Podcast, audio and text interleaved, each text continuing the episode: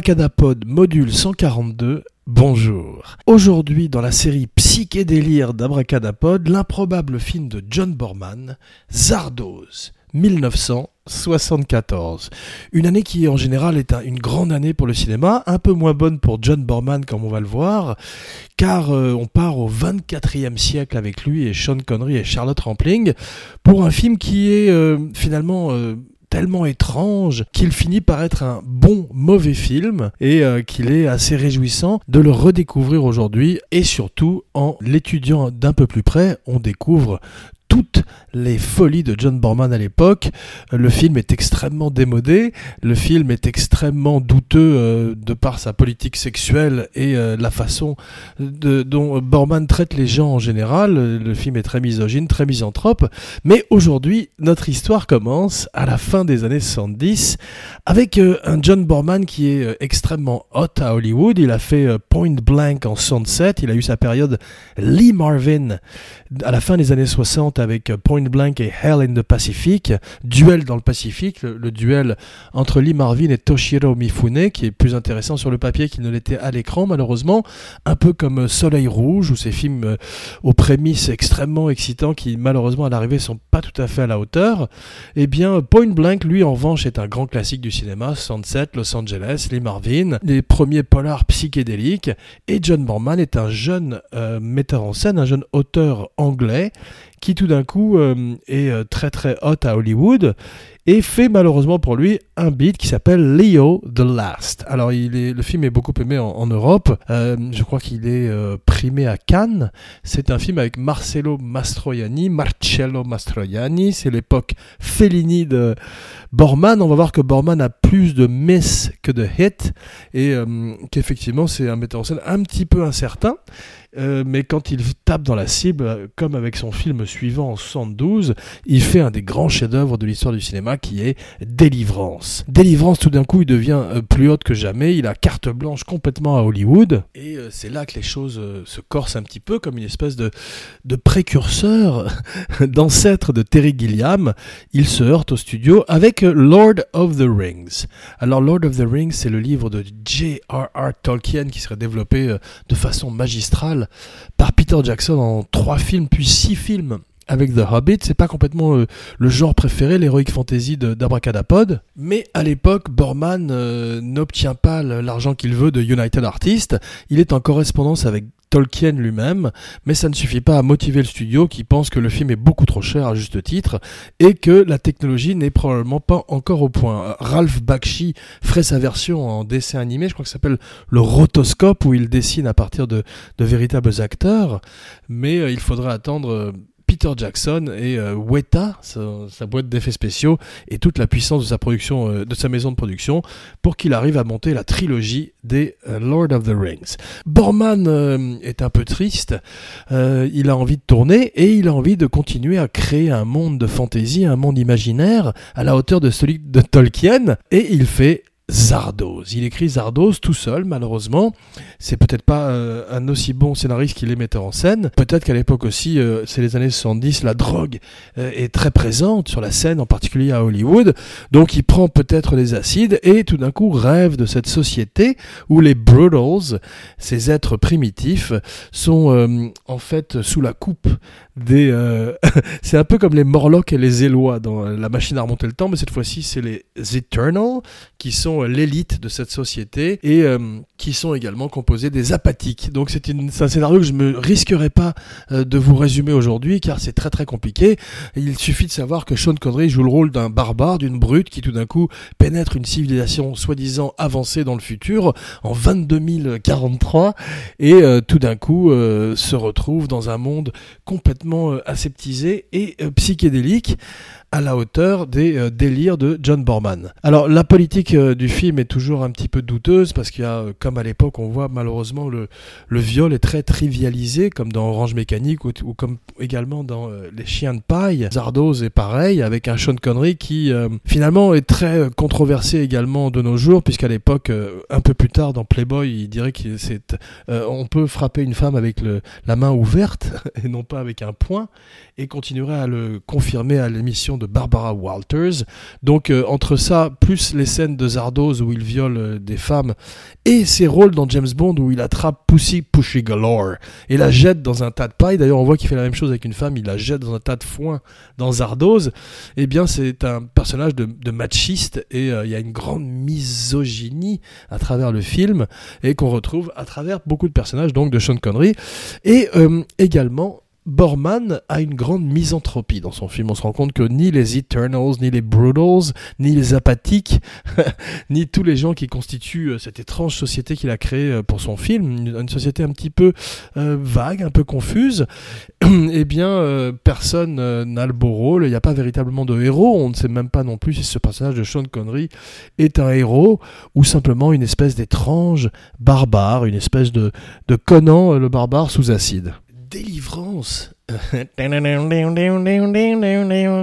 Et le chef-d'œuvre qu'on connaît, euh, c'est un film également qui a un petit peu vieilli, les années 70, mais qui garde quand même des performances exceptionnelles comme celle de John Voight et surtout Burt Reynolds. Alors, après avoir fait un gros succès avec Burt Reynolds, Bien sûr, pour jouer le rôle d'un barbare, Burt Reynolds est extrêmement euh, hot au box-office à l'époque. John Borman l'appelle. Burt Reynolds répond, bien sûr, il va faire des essais de costumes, et après avoir essayé l'étrange costume du personnage principal du film de Z, qui est composé d'une paire de bottes et euh, d'une couche culotte rouge avec euh, une cartouchière, et une, grosse moustache et une queue de cheval, littéralement, dans le film, eh bien, Burt Reynolds dit qu'il est malade et qu'il pourra pas faire le film.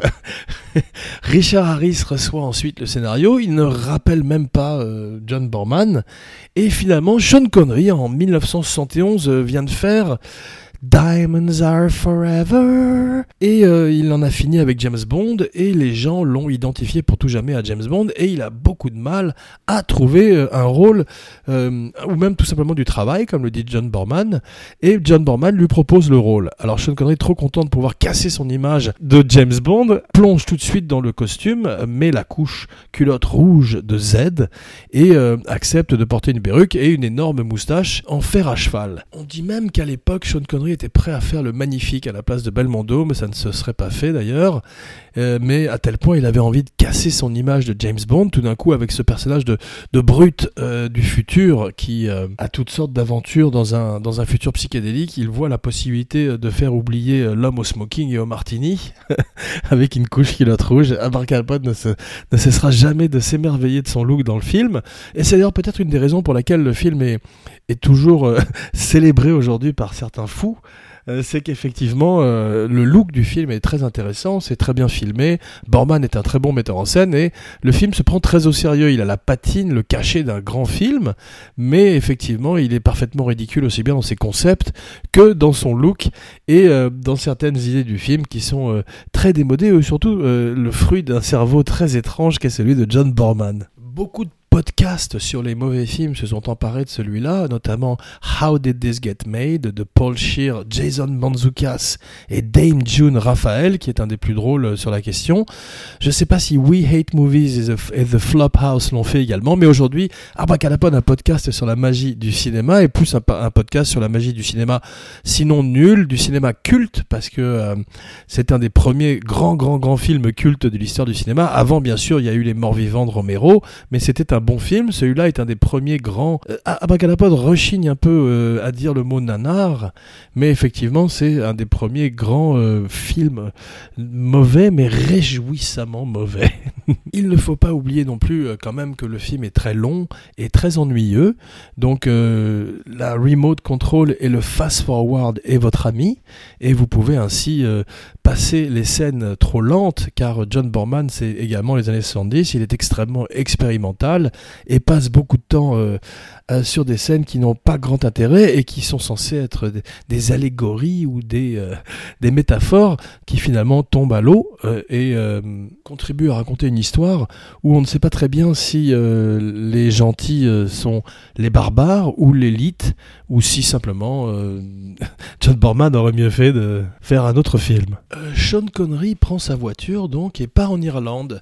John Borman a une maison en Irlande il tourne pas très loin de chez lui. Et Sean Connery, qui a un budget pour son chauffeur et sa voiture, propose à John Borman de, euh, ne pas engager de chauffeur, Sean Connery se conduirait lui-même à travers euh, la, ville et euh, il partagerait ainsi l'argent avec John Borman. De même que Sean Connery resterait pendant plusieurs jours, des mois même, dans la maison de John Borman et paierait un loyer à Madame Borman qui euh, dirait que c'est un très très bon locataire car il se couche très tôt et il se contente d'être dans sa chambre à écrire de la poésie. Donc une période hippie pour Sean Connery aussi qui en a marre de James Bond et qui tout d'un coup, au lieu de porter une perruque à cheveux courts, porte une perruque à cheveux longs avec une queue de cheval, une énorme moustache, et peut continuer néanmoins à frapper des femmes comme il aime, comme il aime le faire dans la vie et dans les films apparemment. Abracadapod euh, rit, mais rit jaune, car euh, Abracadapod est un podcast sur la magie du cinéma et contre euh, la violence sur les femmes. Ce qui nous amène à Charlotte Rampling, qui est euh, très belle dans le film et euh, qui est au sommet de sa carrière. Je ne sais pas si c'est avant ou après Portier de nuit. Abracalapote connaît mal la carrière de Charlotte Rampling, qui a eu des propos euh, ces derniers temps racistes, malheureusement. Tous ces gens, en fait, effectivement, se grillent avec le temps, surtout avec l'Internet. Comme dit Two-Face dans The Dark Knight, You die a hero or you live long enough to become the villain. You wanna know how I got these scars? Why so serious? Joker and Two-Face pour le même prix. La légende veut que euh, Kubrick ait été conseiller technique sur le film, un conseiller qui n'est pas crédité bien sûr au générique, c'était probablement un ami de Borman. Kubrick euh, entretenait une relation téléphonique la plupart du temps avec euh, tous les metteurs en scène qu'il admirait et il admirait très certainement Délivrance. On voit que Borman a vu 2001, Borman a vu Orange Mécanique et Zardoz est une espèce de mélange raté entre 2001 et Orange Mécanique, mais apparemment Kubrick était sur le plateau, ou en tous les cas, a donné des conseils pour euh, l'aspect technique du film. Et d'ailleurs, une des anecdotes préférées d'Abracadapod, c'est Kubrick aidant Ken Adam à euh, éclairer le plateau de L'espion qui m'aimait, au moment où Ken Adam travaillait pour les James Bond et après avoir travaillé sur Dr. Folamour. Burt Reynolds euh, a dû sentir le coup foireux, car effectivement, il a fait par la suite une très belle carrière en Amérique avec Smokey and the Bandit et plein de films où euh, tout d'un coup il est en parfaite adéquation avec euh, le pouls de l'Amérique et il s'est dit tout d'un coup que cette espèce de fable futuriste, psychédélique et lysergique ne serait peut-être pas ce qu'il aurait fait de mieux dans sa filmographie. À la sortie de Diamonds Are Forever, Sean Connery euh, a arrêté de faire du sport depuis pas mal de temps et euh, Monsieur Univers n'est plus tout à fait euh, Monsieur Univers, n'est plus tout à fait Monsieur Univers et il a un corps d'homme des années 70 dans le film.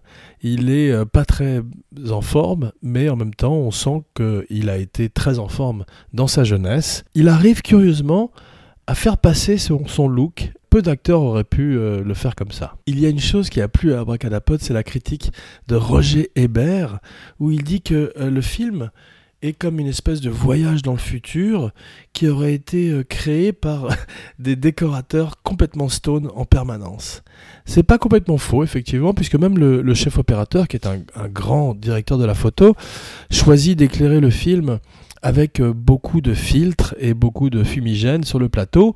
Et le studio décréterait que c'est la dernière fois qu'on tourne un film de cette façon, car euh, plus, il créerait de générations pour la télévision, plus le film serait euh, difficile à voir, car il perdrait de sa euh, clarté. Le film coûte 1 million en 1974. C'est beaucoup d'argent, mais c'est pas assez pour Borman qui a besoin de beaucoup plus par rapport à ses ambitions.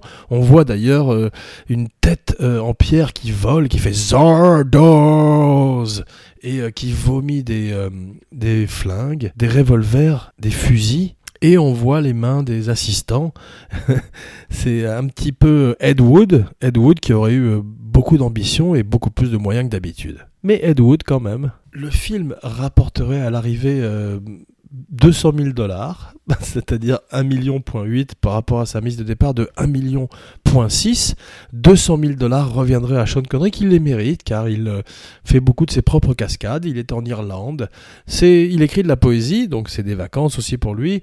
Et puis euh, il a cet extraordinaire look qui restera à tout jamais gravé dans l'histoire du cinéma. Abracadapod, un podcast sur la magie du cinéma tout se passe plutôt bien entre Sean Connery et John Borman, ils ont quand même un petit différent. Trois, problèmes se posent à Sean Connery. Le premier, c'est qu'il doit tirer un pouce-pouce Et euh, ça l'embête car euh, effectivement c'est un effort physique qui est un petit peu compliqué. Et en plus il doit gravir une colline. ça lui rappelle probablement la colline des hommes perdus.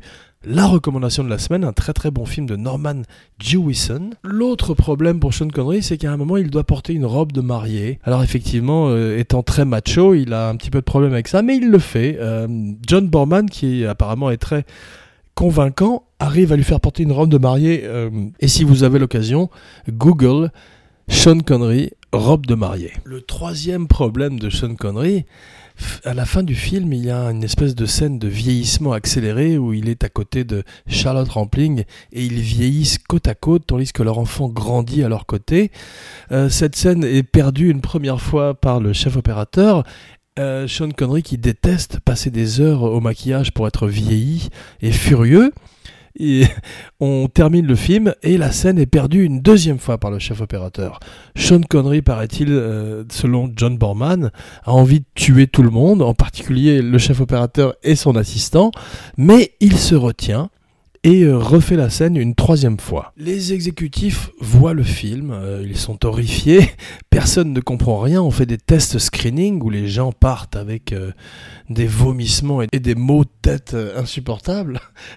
Et John Borman euh, décide de mettre une espèce de euh, scroll au début de son film, qui est cette espèce de texte, comme au début de Star Wars, qui est censé expliquer un petit peu l'histoire. Comme il le dit lui-même dans le commentaire de son DVD, ça, ne sert à rien. Tout le monde est aussi euh, confus et personne ne comprend rien à son histoire. Dans le commentaire de son DVD, il dit également vous pouvez fast-forwarder cette partie-là. Il a bien compris qu'il n'avait pas fait le meilleur film du monde. Il dit lui-même qu'il a essayé beaucoup trop de choses. Sean Connery et John Borman sont amis et euh, ils euh, partagent énormément d'aventures ensemble. Ils vont voir un match de football. Tout d'un coup, euh, tous les supporters entourent Sean Connery et John Borman.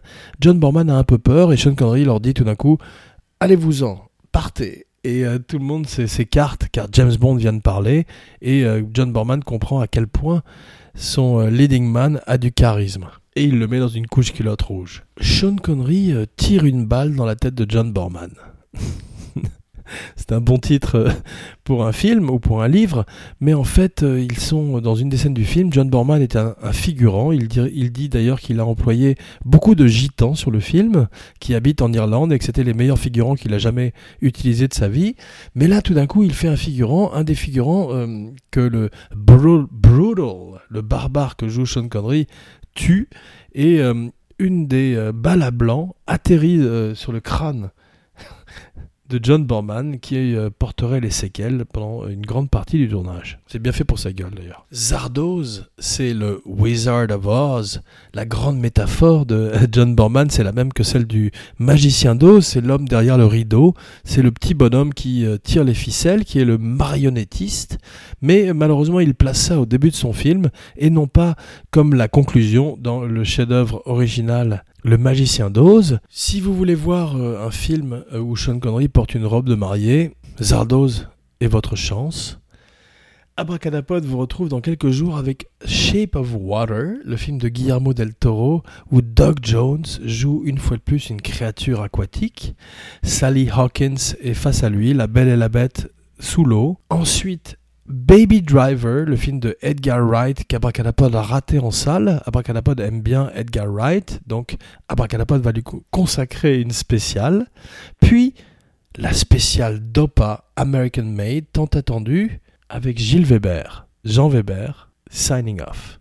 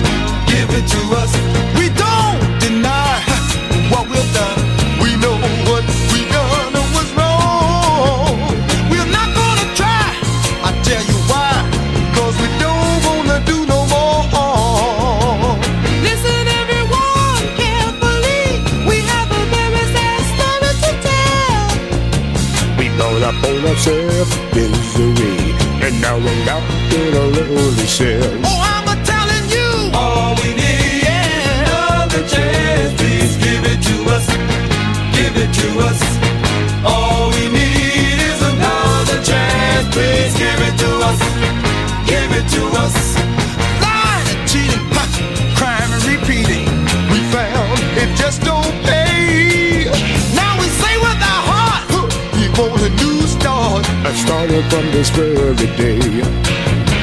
We reach out our hand, we have a great plan, let's unite and harmony. Let's help one another, love one another. Oh, help us! We want to be free. Oh, I'm a telling you, all we need, yeah, another chance. Give it to us. Give it to us. Give it to us.